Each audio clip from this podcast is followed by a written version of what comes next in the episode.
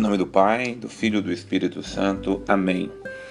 Um bom dia e abençoado dia para todos nós, estudantes da Palavra de Deus. Hoje nós começamos para valer o nosso estudo dos Atos dos Apóstolos.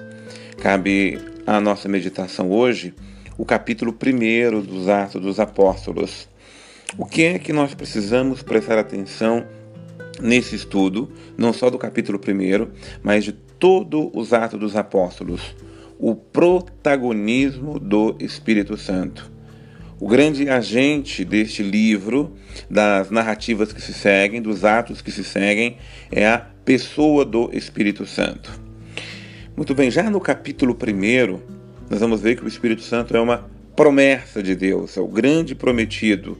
Toda a ação de Jesus, lembrando que Jesus, lá em Lucas, era aquele que era movido pelo Espírito e ele mesmo prometeu que enviaria sobre nós o seu Espírito.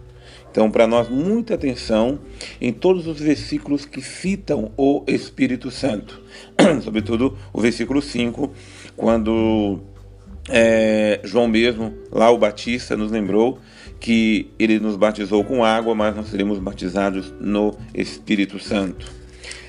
Segue a narrativa da ascensão de Jesus e nessa narrativa da ascensão de Jesus, é, nós prestaremos atenção, sobretudo, no versículo 8.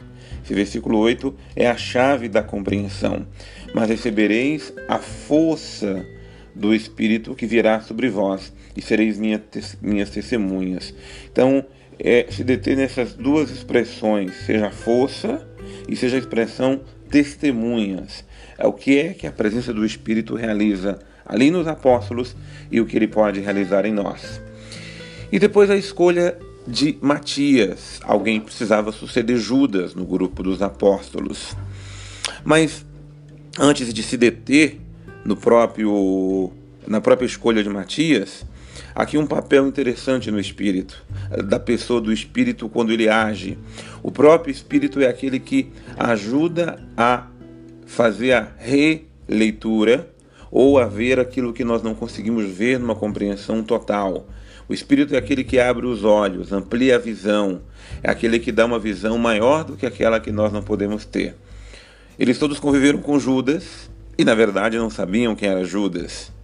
E aqui o papel do Espírito é mostrar onde houve é, o erro, o pecado, o excesso ou a infâmia de Judas.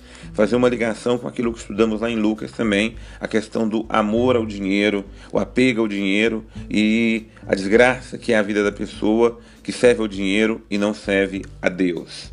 E o papel da escolha de é, Matias para suceder Judas nesse caso. Um bom estudo para nós é um estudo é, simples, mas é profundo então faça com simplicidade, mas não deixe de prestar atenção no protagonista dessa leitura, que é o Espírito Santo. Que Deus nos conceda um bom estudo.